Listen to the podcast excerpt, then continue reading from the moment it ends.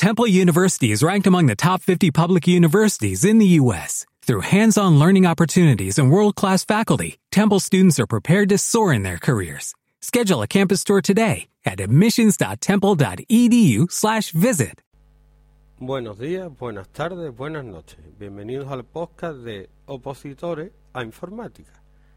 Este podcast lo voy a hacer para estudiar un poquito y mientras que voy estudiando voy grabando lo que estudio y así se me queda mejor.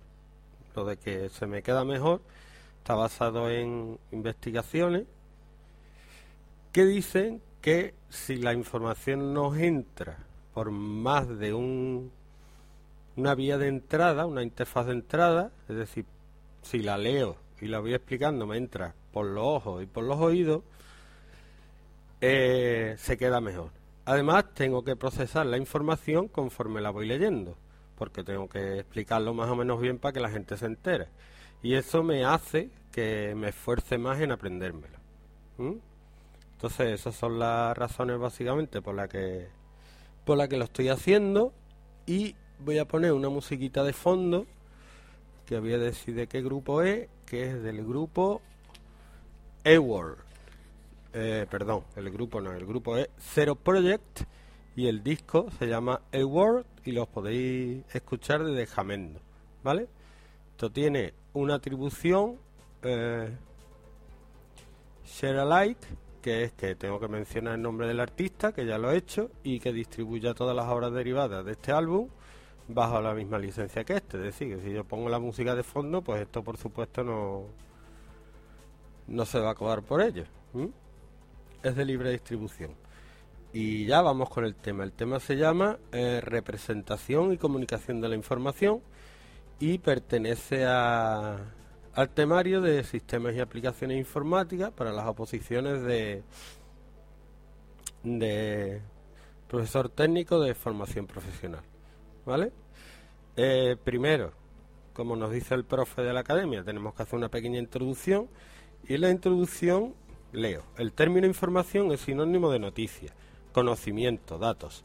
Es el conjunto de datos que nos permiten aclarar algo sobre aquello que nos es desconocido. Un ordenador es una máquina que procesa información. La ejecución de un programa implica realizar unos tratamientos según especifica un conjunto ordenado de instrucciones, programa con unos datos para ello, el ordenador debe contar con dos tipos de información, las instrucciones del programa y datos sobre los que opera. Es decir, la información es lo que nos da a elegir entre una cosa u otra. Es decir, si tenemos dos botellas de vino y no tenemos ninguna información sobre ninguna, no podemos elegir. Ahora, si tenemos información sobre que uno es mm, blanco y el otro es tinto, pues ya tenemos algo información para decidir. Si nos gusta más el tinto, pues elegimos el tinto.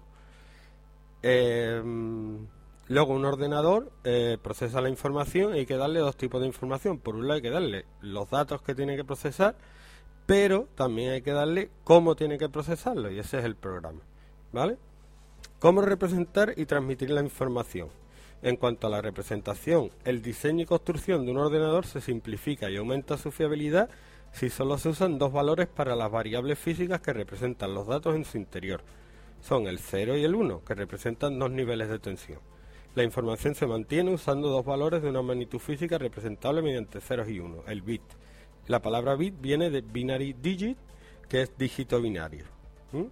Entonces lo que dice aquí es que los ordenadores no son analógicos, son digitales. Es decir, trabajan con solo mm, ceros y 1. Sí o no, verdadero o falso. Y es mucho más fiel que mantener información de forma analógica, como los discos antiguos. Por ejemplo, los discos antiguos pues se estropeaban, porque les caía polvo, por lo que fuera. Pero nosotros, claro, no hablamos mediante ceros y unos. Entonces esa información, eh, o la información, nuestra voz, lo que yo estoy grabando, para que pueda estar en el ordenador hay que convertirla en ceros y unos. Y ese proceso de convertirla en ceros y unos se llama codificación. ¿Qué es lo que viene ahora? Mediante la codificación y a partir de estos dos símbolos básicos, el ordenador puede construir, almacenar y representar distintos tipos de información. Esto con respecto a la representación y con respecto a la comunicación, podemos decir que entre dos entes se necesitan un emisor, un canal de transmisión y un receptor. Además, es imprescindible que emisor y receptor codifiquen la información para que sea entendible por ambos, así como que usen un conjunto de reglas que regulen dicha comunicación o protocolo de comunicaciones. Es decir, para hablar eh, tenemos que usar el mismo idioma y los ordenadores tienen su idioma y además tienen que saber cómo hablar, es decir, usar un protocolo. Un protocolo es primero hablo yo, luego hablas tú, o mejor, primero hablas tú, luego te contesto, luego hablas tú, luego yo te contesto, porque si hablamos los dos a la vez no nos vamos a enterar. Y luego, en este tema se estudia también la arquitectura de un sistema microinformático, que es el modelo que describe la estructura del sistema y las implementaciones de diseño para las distintas partes del mismo. Por último, se analizan los bloques funcionales que configuran el sistema microinformático sobre arquitecturas actuales. Y esta es la introducción, claro, escribiendo se tardará menos, digo yo. Bueno, aquí pone 1.1, sistema de numeración y codificación, unidades y magnitudes informáticas, cuando digo que quiero decir en el temario. Entonces, eh, yo le pongo 1.2 porque para mí la introducción es el 1.1 y este sería tema 1, capítulo 2, sistemas de numeración y codificación. Primero vamos a hablar de sistemas de numeración, eh, un sistema de numeración es el conjunto de reglas, convenios y símbolos combinados con palabras que nos permiten expresar verbal y gráficamente los números. Vamos, que ¿cómo vamos a escribir los números? Podemos escribirlo como lo escribían los egipcios, con simbolitos, lo podemos escribir como nosotros, que también son simbolitos, pero nosotros le damos el significado que tienen. Es decir, el 1 un palito, el 0 un redondelito. Eh, hay dos tipos de sistemas de numeración. Por un lado está el posicional, donde el número tiene un valor según la posición que ocupan las cifras, los números que conocemos de toda la vida, los nuestros, y los no posicionales, que son los más primitivos, y los números tienen el mismo valor independientemente de su posición en la representación. Por ejemplo, los números romanos. Un 1 siempre vale 1 y una V siempre vale 5. Pero en un 34 no es lo mismo que 43. ¿Por qué? Porque en el 34 el 3 vale 30, no vale 3. Y el 4 sí vale 4. Y en el 43 el 4 no vale 4, vale 40. Y el 3 sí vale 3. En un sistema posicional, un número X se representa con una cadena de dígitos, X2, X1, X0, X-1, X-2. El X0 es el que está a la izquierda de la coma decimal y el X-1, sub menos 1, perdón, es el que está a la derecha. Estos dígitos han de estar contenidos en un conjunto. El conjunto de números, por ejemplo, de, 0 a 9, que es el sistema decimal que usamos nosotros. Eh, curiosidad, por si alguien no lo sabe, eh, el sistema nuestro es decimal porque nosotros usamos los 10 dedos de las manos. Pero esto lo voy a copiar de la guardilla, que es donde lo dijeron, la guardilla 2.0 es otro podcast. Eh, creo que dijeron que había cierta... Mm, eh, en una isla por ahí perdida del Pacífico que usaba un sistema eh, de 12 dígitos. Porque contaban sin los pulgares y tres veces. No sé por qué ni cómo, pero lo hacían. El número de dígitos, seguimos, el número de dígitos símbolos permitidos se conoce como base del sistema de numeración. Para una base B disponemos de B símbolos diferentes para escribir los números y B unidades forman una unidad de orden superior. Me explico. Eh, sistema de numeración de base 10. Pues tenemos 10 símbolos, del 0 al 9, y, B unidades forman una unidad de orden superior. Es decir, que cuando yo tengo 10, ya tengo una unidad de orden superior. Es decir, salto una, o me llevo una, como cuando sumamos por 9 más 1, 10, me llevo una. Pues el 1, ese es de orden superior a la cifra anterior, que es un 0. En el 10 el 1 tiene un orden superior. Si digo 325, el 3 tiene un orden superior al 2 y el 2 tiene un orden superior al 5. ¿Por qué? Porque valen más cuanto más a la izquierda estén. Vamos con un poquito de matemática, que es el teorema fundamental de la numeración, que establece las formas generales de construir números en un sistema posicional. ¿Vale? Entonces, lo que viene a decir aquí es que, por ejemplo, 627,41, que pone una fórmula que la voy a decir, que no pasa nada por decir fórmula, chicos de la guardilla, ¿eh? hay cosas que hay que decirla y ya está. El valor de un número X pone V, abre paréntesis, X cierra paréntesis, igual al sumatorio, atención, de igual a menos infinito hasta más infinito, es decir, de todos los números que haya, de la base elevado a i por x sub i, donde x sub i es el número que está en la posición i. Y b elevado a i es la base elevado al exponente.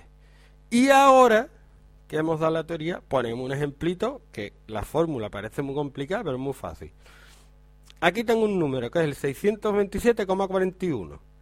Pues pongo 6, que es el x y, por 10 elevado a, ¿qué posición ocupa? Pues si el número que a la izquierda de la coma ocupa la posición 0, en 627 el 6 ocupa la posición 2. Pues pongo 6 por 10 elevado a 2, que casualmente es 600 más, porque pone sumatorio, era 627 por 2, perdón, más 2 por 10 elevado a 1. ¿Por qué? Porque ocupa la posición 1. Si, vuelvo a repetir, el que está a la izquierda de la coma ocupa la posición 0. Entonces sería 6 por 10 elevado a 2 más 2 por 10 elevado a 1 más 7 por 10 elevado a 0, porque el número era 627. Y 10 elevado a 0 es 1. Sigue 7 por 1 7 y me queda 600 más 20 más 7, 627. Y eran los números que están a la derecha de la coma, es lo mismo. Sería, pone aquí, coma 41, pues sería 4 por 10 elevado a, y el que está a la derecha de la coma es el menos 1. Pues 4 por 10 elevado a menos 1 es 4 partido 10, que es 0,4. Y ahí tenemos 0,4 que va en el número. 627,40 y el 1 que queda sería 1 por 10 elevado a menos 2. Y así seguiríamos escribiendo el número teniendo en cuenta que está en base 10. ¿Vale? Dice aquí, aplicando simples algoritmos podemos convertir cualquier número expresado en cualquier sistema de numeración a su equivalencia en el sistema decimal. Y aquí te explique cómo se convierten los números de un sistema a otro. Primero dice que el sistema binario solo usa dos cifras, el 0 y el 1. Sistema octal usa 8, es decir, del 0 al 7. Y el sistema hexadecimal, son potencias de 12, usan mucho en informática, usa 16. ¿Qué pasa? Que nosotros tenemos símbolos del 0 al 9 para tener 10. Si queremos 16, pues se llegó a un convenio, porque todas estas cosas son por convenio. Es decir, quedamos en hacerlo todo de la misma manera, si no es un lío. Se quedó en que la el 10 decimal se iba a expresar como A en sistema decimal. El 11B, el 12C, el 13D, 14E, 15F. ¿Vale? ¿Cómo se pasa de decimal a otra unidad. Por ejemplo, por pasar un número decimal a binario, se va dividiendo el número en decimal entre 2. Por ejemplo, aquí pone 41. Pues el 41 se divide entre 2 y queda 20. Se vuelve a dividir y de resto 1. Luego queda 20 entre 2, 10 y el resto 0. Entre 2, 5, el resto 0. 5 eh, entre 2, 2, el resto es 1. 2 entre 2, 1, el resto es 0. Y luego de escribir toda la división, así en diagonal, se van cogiendo el último cociente y los restos al revés. Y queda que 41 es 101001.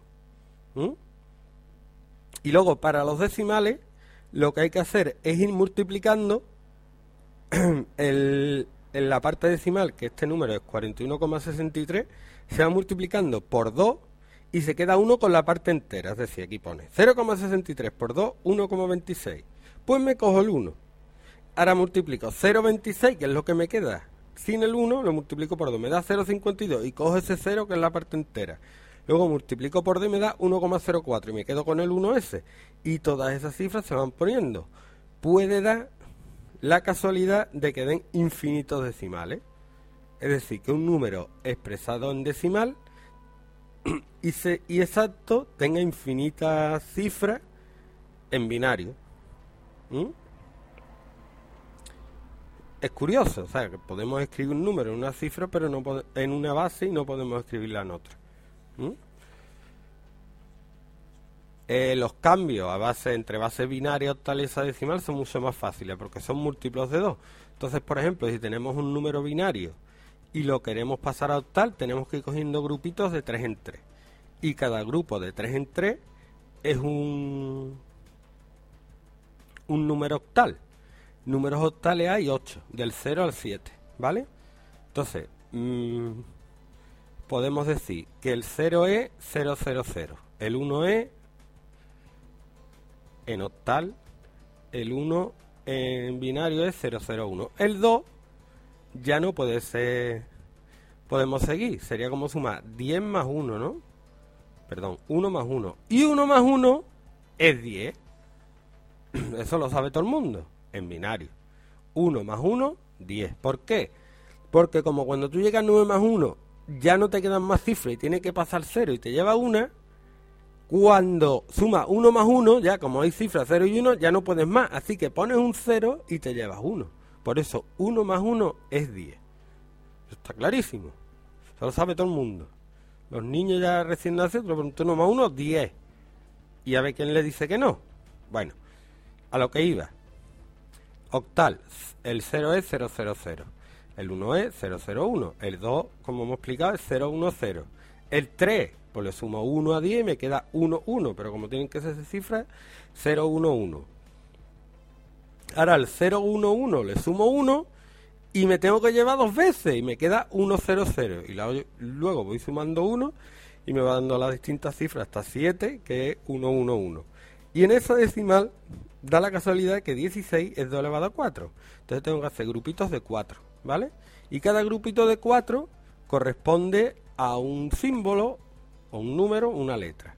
Por ejemplo, el 0 es 0000, el 1 es 0001, pero cuando llego a la A, que es 10 en decimal, eh, en binario es, vamos a ver, hemos sido 0110. Espera, no, 1, 0, 1, 0. ¿Por qué? Porque el valor de las cuatro cifras es 8, 4, 2, 1, es decir, las distintas potencias de 2. 8 es 2 elevado a 3, 4 es 2 elevado a 2, 2 es 2 elevado a 1 y 1 es 2 elevado a 0. ¿Mm? Entonces, 1, 0, 1, 0 es, cojo el 1 que está en la última cifra, es 8, 0, no cojo nada, 8, 1, cojo la cifra, está en la posición 1, que es 2, 8 más 2, 10, y 0, 10 más 0, 10. ¿Vale? Y con esto terminamos el primer apartado que es sistemas de numeración y codificación. Vamos al siguiente, que eh, estos son los sistemas de numeración y ahora vamos a hablar de la codificación de la información. Algunos conceptos básicos de los que hay que saber antes. Esto pasa porque es un podcast. Bueno, ya solucionado el problema. La llamada seguimos. Vamos a hablar de la codificación. Eh, un dato es una información elemental o conjunto de símbolos necesarios para expresar un número, valor, palabra o concepto. Se usa como expresión general para describir los objetos con los que trabaja el ordenador. En general un dato es todo, todo con lo que trabaja un ordenador. Una foto es un conjunto de datos, una canción es un conjunto de datos, un documento es un conjunto de datos. Un código es una correspondencia entre los símbolos eh, de un alfabeto F con los símbolos del alfabeto C. ¿Vale? un código, es decir, eh, por ejemplo, que la A escrita se va a leer como A, con el sonido A, ¿vale? Eh, también podemos codificar una información diciendo que, por ejemplo, una A dentro del ordenador pues va a ser 0101, ¿vale? Entonces, el ordenador, como solo entiende 0 y 1, cuando escribimos una A, lo que llega al ordenador no es una A. El ordenador ve 000101, por ejemplo, y ya sabe que es una A y luego él, eh, le hemos dicho con un programa que represente una en la pantalla, pero él ya sabe, ya está programado, alguien lo ha hecho. La codificación es la operación de pasar una información expresada en un alfabeto fuente a un alfabeto código. Es decir, el teclado, por ejemplo, hace la función de convertir la A en un conjunto de bits, ¿vale? Que luego ya entiende el ordenador. Eh, tipos de información y su codificación. El ser humano representa la información de forma numérica en números, alfanumérica, textos con letras del alfabeto y otros caracteres y simbólica, por ejemplo, el lenguaje matemático del álgebra. Esta información debe ser codificada en un lenguaje que entienda el ordenador, esto es, código binario. Además, se ha de codificar en forma binaria otro tipo de información, las instrucciones, hemos dicho antes que el ordenador acepta datos e instrucciones, entonces las instrucciones al final el ordenador la entiende en binario, aunque los programadores lo escribimos en, en inglés porque es el idioma de la mayoría de los lenguajes de programación. ¿vale? No digo que los, los, programas estén escritos en inglés, pero la sintaxis básica sí es en inglés, ¿vale? Los sonidos, eh, las características del sonido, como su amplitud y frecuencia, se pueden codificar en binario para almacenar y reproducir los sonidos. Luego las imágenes y los vídeos, eh, las imágenes se dividen en píxeles, uno por cada posición bidimensional, es decir, se hace como un, hay una película que pasa esto, que mm, es un... un... un... lo diré. Una matriz de líneas y columnas. Y entonces, donde se cortan dos líneas, forman cuadraditos y cada cuadradito de eso es un píxel. ¿Vale? Es una película que pasa una matriz de esa por un tío, una matriz láser y lo cortan cachitos. Parece que es una raya nada mala que lo pase y le corta la cabeza, pero bueno, algo así. Entonces, lo que se hace en la imagen es partirla en trozos y de cada trozo se coge el color, que tiene una codificación también, y se guarda.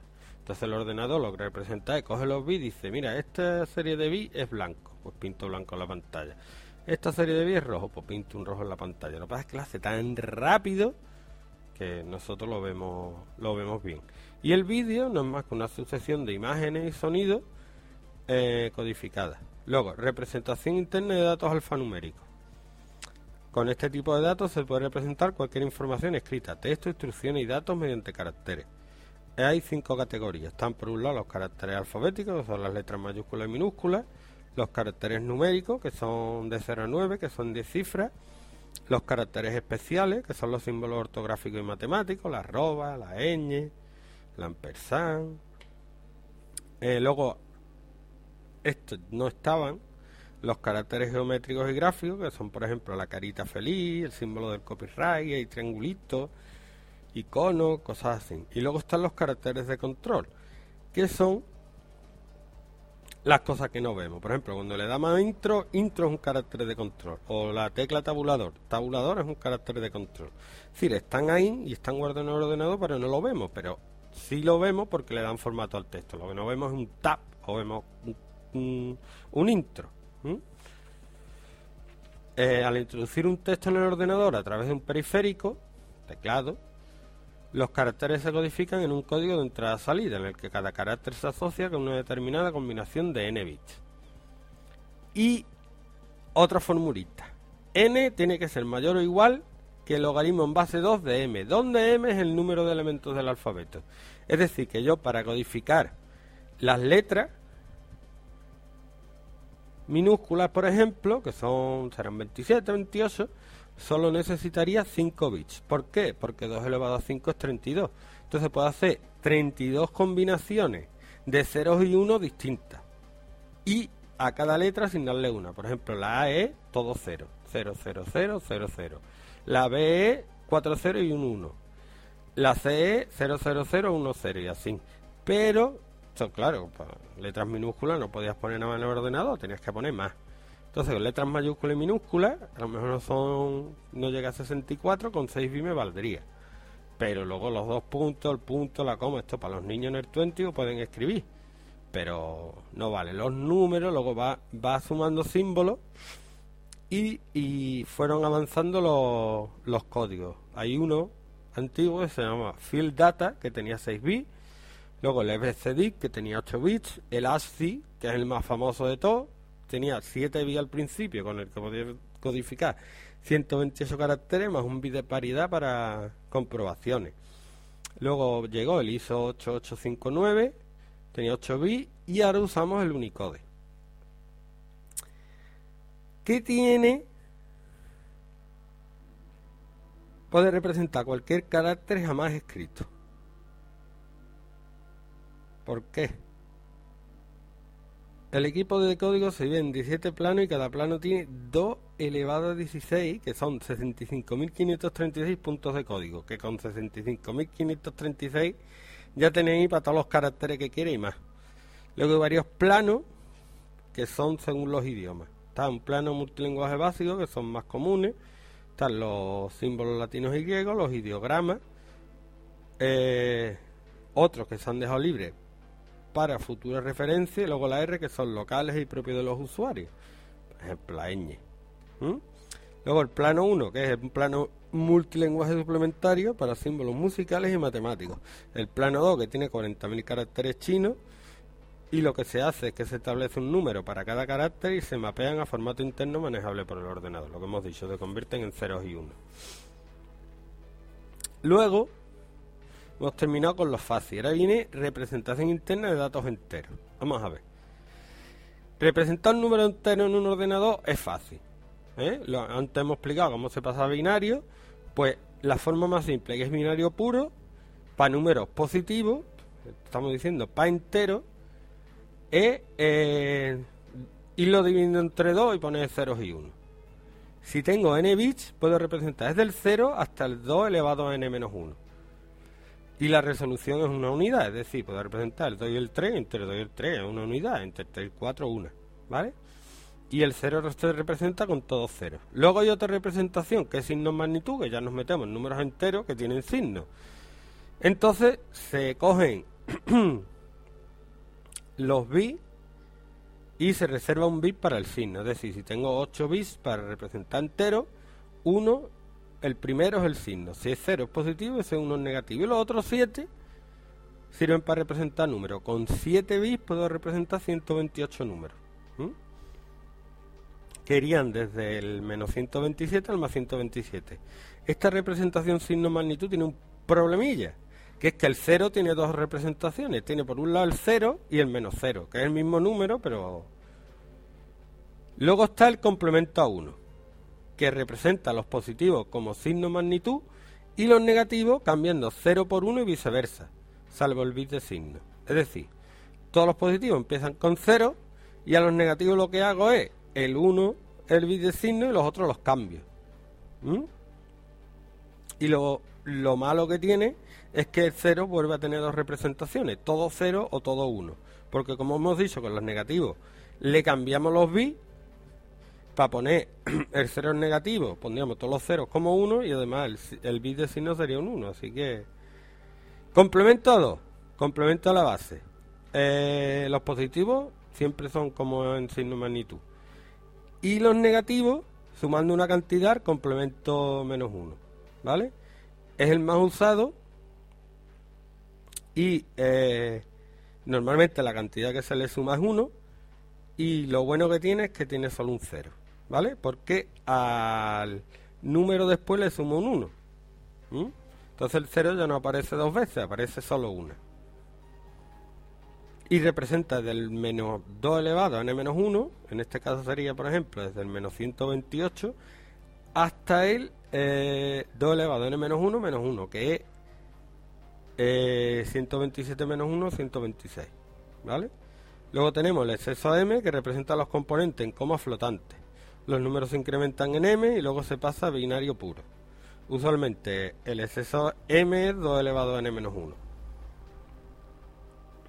Es decir, que dejamos todos los números que empiezan con 0 para los negativos y el 0 empieza con un 1 y todo 0. Y luego ya voy sumando 1, 1, 1 hasta que llega al final. ¿Mm? ¿Y este representa lo mismo que complemento 2? No, es lo mismo. El complemento 2 se suma 1 y en ese m se suma lo que tú quieras para que te ajuste. ¿Vale? Aquí pone que m es 2 elevado a n menos 1, es decir, que se le suma el número 127, que sería el más pequeño, menos 127 se le suma 127 y sería 0, y el 0 se representa en binario. Luego hay códigos, que es el BCD, eh, que se usa cuando la entrada-salida es más frecuente que el cálculo. Es más interesante tener los números y hacer las operaciones en decimal. Porque como no se van a hacer muchas operaciones, dice, se usa para guardar datos en memoria. Y a cada dígito se le asigna 4 bits. Es decir, en vez de pasar la binario, lo que se hace es... El 127, pues el 1 se pone en binario. El 1 es 0001. O sea que cada número representa 4 bits. ¿Vale? Y luego la representación interna de datos reales se usa con la notación científica. Que es la notación exponencial. El número es igual a la mantisa por la base elevado al exponente. Se pone n igual, número igual a m por b elevado a e.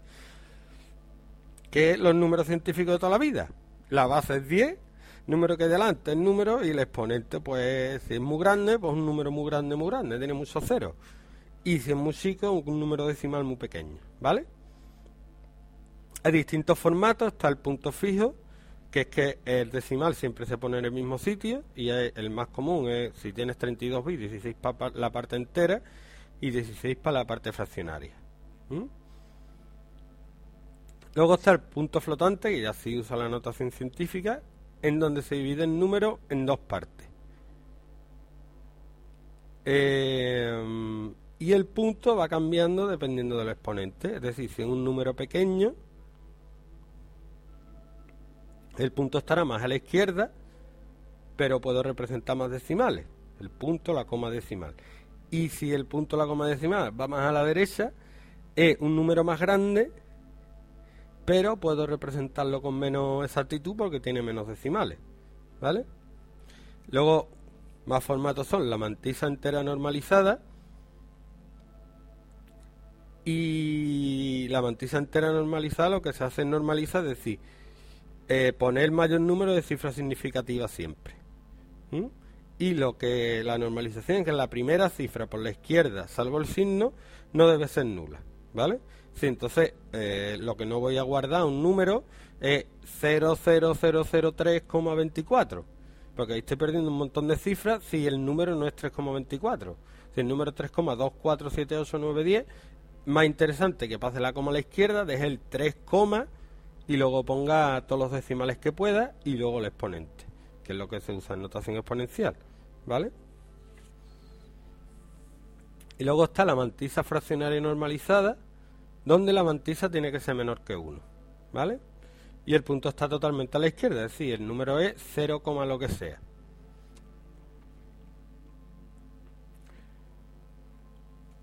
Luego la mantisa se suele expresar con cualquiera de los códigos de números enteros la base siempre es 2 en el ordenador y el exponente siempre se expresa en exceso AM, ¿vale? Luego, por último, de codificación de información, unidad de magnitud de informática, pues la unidad más pequeña es el bit, que puede ser un 0 1, y luego un byte, que se escribe BYTE, son 8 bits, ¿vale? Eh, luego viene la palabra que depende de la arquitectura del ordenador, es decir, un byte son 8 bits y la palabra, depende del ordenador, puede ser 8 bits, 16 bits, que sería doble palabra, 32 bits, cuádruple, depende. Y depende del bus de datos del ordenador. Cuanto mayor sea la palabra, mejor. Y luego se le ponen múltiplos. Kilo no es 1000 aquí, es 1024, que es 2 elevado a 10. Y siempre son múltiplos multiplicando por 2 elevado a 10. Es decir, un mega da un millón más o menos, un poquito más, y son dos y es 2 elevado a 20. Giga es 2 elevado a 30, o sea, multiplicar los megas por 1000. Tera es 2 elevado a 40, es decir, multiplicar los gigas por 1000, 1024 más o menos. ¿Mm? Tera, peta, etcétera. Y con esto terminamos la primera parte. Y luego eh, podemos hablar de la arquitectura de un sistema microinformático, principios funcionales. La arquitectura. La arquitectura de un sistema es el conjunto de partes interrelacionadas. El hardware, el software y el operador humano, no olvidarlo. Un ordenador con todos los programas instalados no hace nada si nadie lo toca. El hardware es todas las partes tangibles, eléctrica, electrónica, electromecánica y mecánica, así como los cables, cajas y periféricos de todo tipo, es decir, todos los elementos físicos involucrados. Y el software, aquí lo llaman soporte lógico del sistema, que es lo que no se puede tocar, ¿vale? Tú dirás, bueno, yo es que puedo tocar un CD y es software. No, tú tocas el soporte, pero tú los bits no los tocas, ni los ves. ¿Mm? El conjunto de los componentes lógicos necesarios que hacen posible la realización de tareas específicas o el conjunto de programas, instrucciones y reglas informáticas para ejecutar ciertas tareas en una computadora. El operador es la persona que maneja el software y el hardware. En general, el trabajador que se encarga de realizar actividades relacionadas con maquinaria o tecnología de cualquier modelo. Eso es un operador. La arquitectura de computadora se refiere a los atributos de un sistema que son visibles a un programador, es decir, aquellos atributos que tienen un impacto directo en la ejecución lógica de un programa. Un programador más o menos a bajo nivel. Pues a mí la arquitectura, mientras yo pueda poner mi lenguaje de programación while y do y if, mm, y la estructura operacional es la organización, eh, las unidades funcionales y sus interconexiones, que ya es más a nivel hardware. que dan lugar a especificaciones arquitectónicas, es decir, según cómo, cómo sea el procesador, pues tendré una arquitectura u otra. En general, la arquitectura computadora es el diseño conceptual y la estructura operacional fundamental del hardware del sistema. Es decir, lo que monto y, lo, y cómo lo monto. Pero no refiriéndose a la arquitectura de aquí CD, aquí disco duro. No, más interno, la CPU, la memoria, cuántos bits se transfieren, cuántos bits se pueden direccionar, etcétera. Eh, la arquitectura de los ordenadores actuales se basa en la idea que desarrolló John von Neumann, hombre, un hombre. Es ahí, John von Neumann. Se fundamenta que era matemático todo esto, que ya esto, para picar un poquito, eh, mm, los matemáticos pues son informáticos fracasados. ¿Qué le vamos a hacer? Si no puede dar más porque no puedes aplicar lo que sabes, pues no puede. Y así todo. O sea, los químicos son informáticos fracasados, los ingenieros aeronáuticos son informáticos fracasados porque no pueden aplicar las cosas a la máquina que, es la máquina de propósito general. Es decir, si tú tienes que hacer aviones, un avión lo único que hace es llevarte de un sitio a otro. Pero con un ordenador puedes hacer lo que quieras. Lo que quieras. O sea, puedes diseñar las máquinas que te llevan de un sitio a otro. O puedes diseñar y estudiar... Mm, los compuestos químicos o puede eh, llevar a cabo las operaciones matemáticas que no se podrían llevar a cabo si no hubiera ordenadores. Es decir, si no hubiera ordenadores, tendría que tirarse mil matemáticos, mil años para hacer cosas que un ordenador hace en dos segundos. Entonces la matemática iría mucho más... Bueno, no se puede pensar. Yo prefiero pensar que aquí todo está integrado y y bueno, cada uno hace lo que puede. Mm, pero lo que sí que aceptar que los ordenadores es la máquina, digamos, mm, que puede hacerlo todo, ¿vale? Y una extensión del cerebro humano, por ahora, por ahora. Bueno, eh, estamos divagando. Las ideas clave de von Neumann en la creación de la arquitectura del ordenador son en la memoria se almacenan simultáneamente datos e instrucciones. Se puede acceder a la información contenida en la memoria especificando la dirección donde está almacenada y la ejecución de un programa es secuencial. Si va una orden después de otra y se pasa de una instrucción a la que le sigue inmediatamente. Antiguamente, pero muy antiguamente, los primeros ordenadores, los datos eh, y las instrucciones estaban separados. Es decir, las instrucciones eran el hardware. Es decir, para fuera lo que hiciera el ordenador tenía que cambiar los circuitos manualmente. Y por otro lado se le metían los datos. Y una vez que estaban los circuitos cambiados para que hiciera una multiplicación y una suma, pues hacían la multiplicación y la suma. Que querían hacer otra cosa, tenían que cambiar circuitos. Y von Neumann dijo, no, hay que ponerlo todo en la memoria. Y el ordenador que es una máquina, una máquina de propósito general que según las instrucciones que tú le metas en memoria haga. Porque si vamos a tener que cambiar circuito cada vez que tenemos que hacer un programa. Entonces, la estructura de von Neumann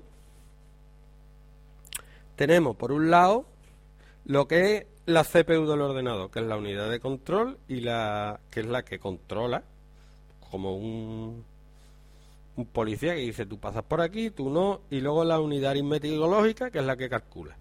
O supone que estos son unas carreteras y, hay un punto por donde pasa todo el mundo, ¿vale? Entonces, la unidad de control sería la que dice para o sigue y la unidad aritmético-lógica sería la que estaría calculando según los coches que van llegando para dónde tiene que tirar cada uno para que eso vaya lo mejor posible, ¿vale? Y los cosas vendrían de la memoria principal, que en este caso serían los datos. Luego, por encima de la memoria principal tenemos la memoria masiva, es decir, los discos duros. La memoria principal sería la RAM. Y luego tenemos dispositivos de entrada y salida. ¿Vale?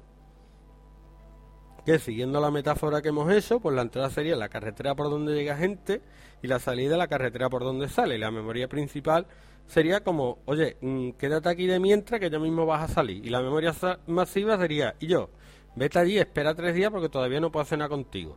Pero el ordenador va muy rápido, muy rápido, entonces los coses, digamos, que son los datos, los bits que van pasando, pasan muy rápido. Luego, principios funcionales.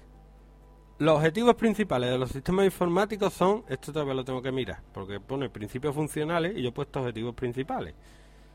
Procesamiento de datos, a partir de unos datos de entrada se calcula algo y se da una salida.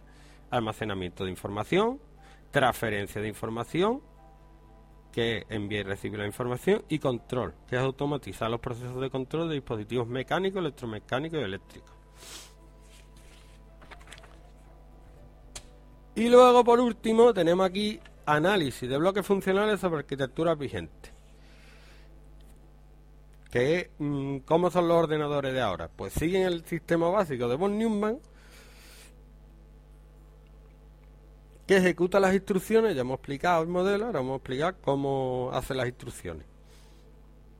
Hemos dicho que se le mete el programa en memoria y él va leyendo de la memoria las instrucciones que tiene que hacer. Le pongo yo ahí Tienes que coger un número, tienes que coger otro número, tienes que sumarlo y tienes que darme el resultado. Un pone. Pues lo primero que hace, la unidad de control envía a la memoria la dirección de la instrucción a ejecutar. Es decir, no vamos a empezar y tienes que hacer el programa de suma. Y él se va a la memoria y pide cuál es la primera instrucción del programa de suma y le llega. ¿Vale? Una vez que le llega, analiza lo que tiene que hacer, que la unidad de control sabe lo que puede hacer la, unidad aritmética lógica y dice, ah, tengo que sumar. Pues para sumar necesito datos. Dame el primer dato. Pues va a la memoria, recibe el primer dato. Porque eh, en la instrucción le suelen dar la dirección de la memoria donde está el dato. Entonces recibe el dato, coge el siguiente dato. Y una vez que tiene los datos, le dice a la luz, toma, ahí lo tiene. Los datos, que están en una, mm, digamos, como si fuera una sala de espera ¿no? Y está la unidad de control allí, dice, los datos, están los dos sentados ahí, pasa que va a hablar el jefe con vosotros, o vosotras. Está que pasa el jefe, y el jefe que es la luz dice, vamos a ver, suma, lo junta los dos, imaginaros, y sale uno. Y ese número que sale, pues presenta en el 2 y el 3, imaginaros con patita y con bracito, ¡eh, somos el 2 y el 3! Entra y la ALU ahí dentro, no se sabe lo que hace en la habitación, pero sale un 5. Y el 5 llega a la unidad de control y dice, ah, tú eres el que ha salido, ¿no? Pues tú aquí, a esta dirección de la memoria. Y esa dirección de la memoria, pues ahí se queda. ¿Que lo quieres sacar por pantalla? Pues sale en la pantalla. Los ordenadores antiguos eran así. Y luego hace la siguiente instrucción. Tengo que restar, o lo que sea. Las instrucciones son más pequeñas. Las instrucciones básicas son leer de memoria, escribir memoria, sumar dos números. Entonces aquí lo que había hecho es, primero, vamos a seguir con la metáfora llega uno y dice, tenemos que hacer una suma. Vale, coge la unidad de control, llama. Que aquí tenemos que sumar el número que está en la calle León número 3. Total, que viene el número que está en la calle León número 3. Y luego, para coger el otro operando, porque para sumar necesita dos números, eran 2 y el 5, creo que dicho, bueno, el 2 y el 5. Y ahora le llega la dirección. Quillo, el que esté en la calle, que no sabe ni lo que es, ni tiene que saberlo Primero le llega un 2 y ahora el que esté en la calle Miami número 4 que venga. Total, que viene el 5. ¿Por qué? Porque si hubiera sido otro número lo hubiera dado igual. El caso es que había que sumar esos dos números.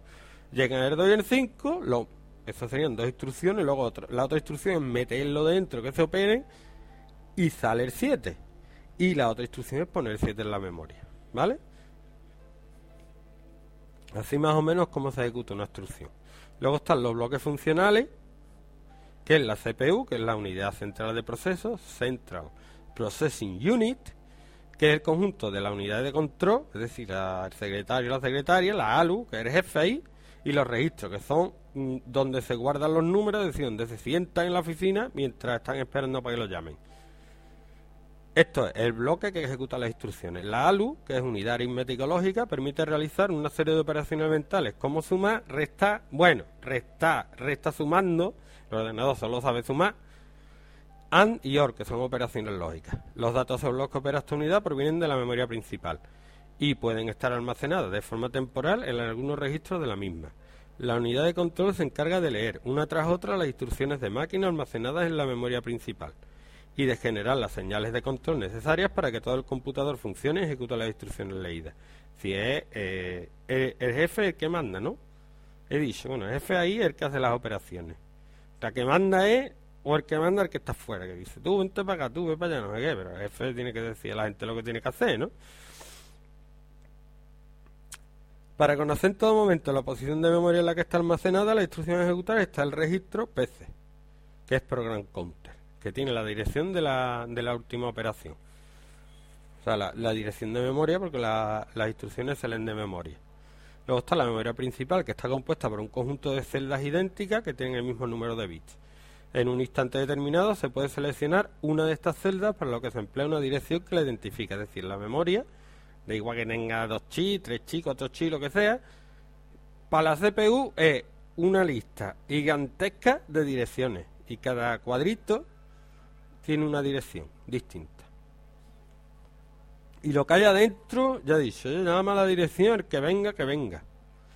Sobre la celda seleccionada se puede realizar una operación de lectura, que es extraerse los datos, de escritura, que es grabarlo. ¿Vale? Unidades de entrada-salida. Realiza la transferencia de información con una unidad exteriores llamada periférico, lo que permite, entre otras cosas, cargar datos y programas en la memoria principal y sacar resultados por pantalla o impresos. Los buses son caminos cuyo objetivo es hacer que las instrucciones y los datos circulen entre las distintas unidades funcionales del ordenador. Y son las carreteras por donde van los datos. Las unidades de entrada y salida son los periféricos, el impresor, el monitor, el ratón, el teclado, etcétera. ¿Vale?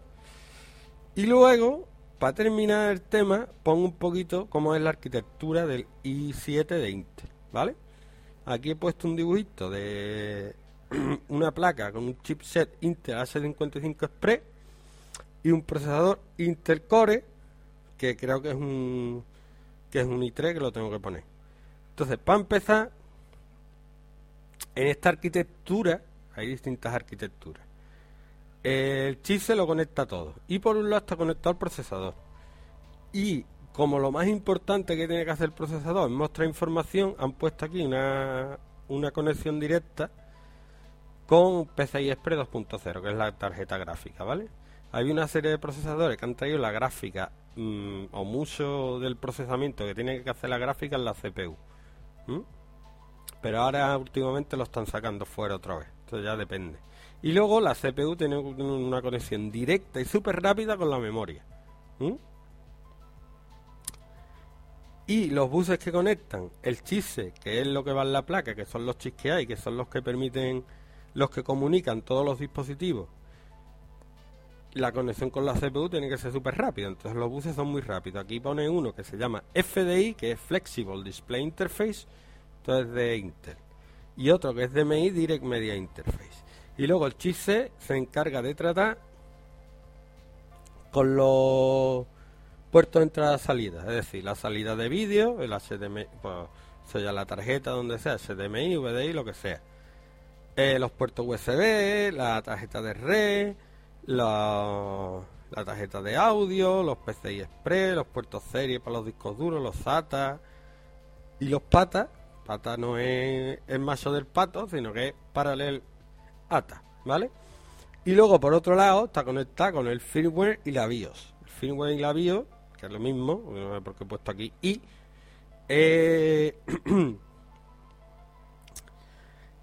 el programista chiquitito que dice cómo tiene que arrancar la placa y cómo tiene que funcionar. Si tú cuando arrancas el ordenador lo primero que haces es cargar la BIOS o el firmware. Por, eso yo he actualizado hace poco la tableta y la tableta lo que te baja una BIOS nueva que lo que tiene el sistema operativo Android 2.2. Y luego dentro de la CPU he puesto aquí un dibujito del de la arquitectura Sandy Bridge, que le ponen unos nombres preciosos, el puente de Sandy, para un procesador quad core. Quad core quiere decir que tiene cuatro núcleos.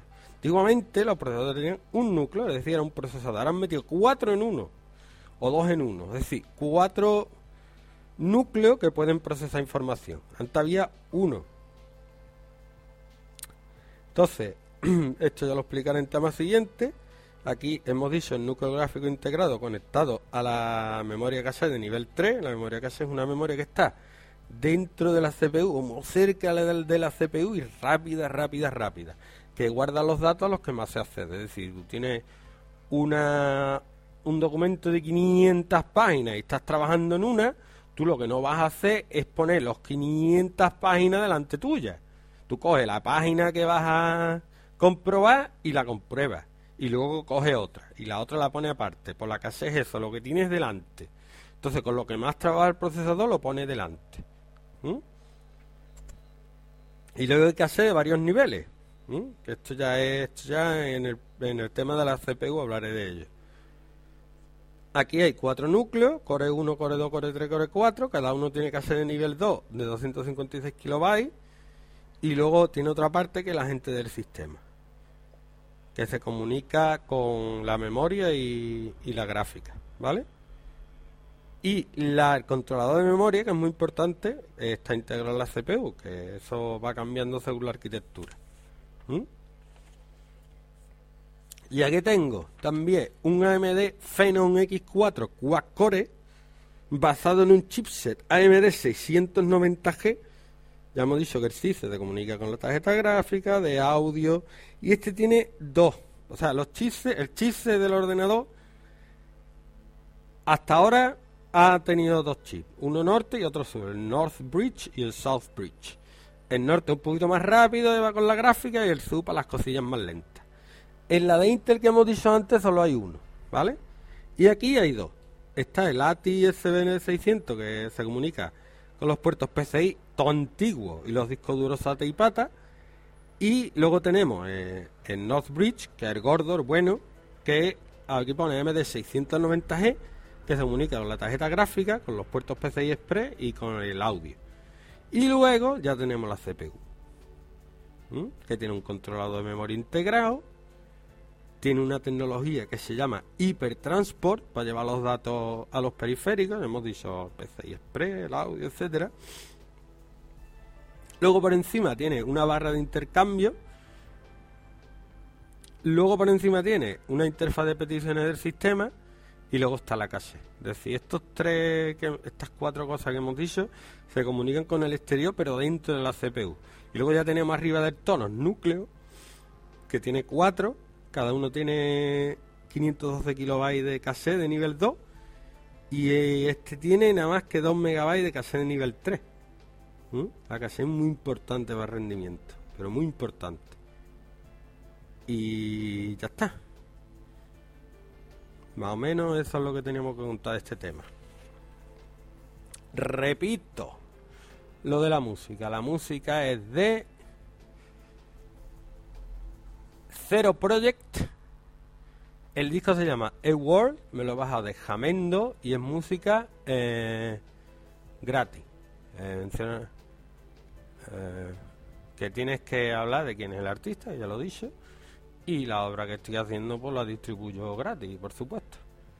Y con esto terminamos el primer capítulo del podcast, que esto es, ya digo, que es para mí, para este tema ya me lo he estudiado, porque con el repaso que le dado ahora, pues lo tengo más fresquito.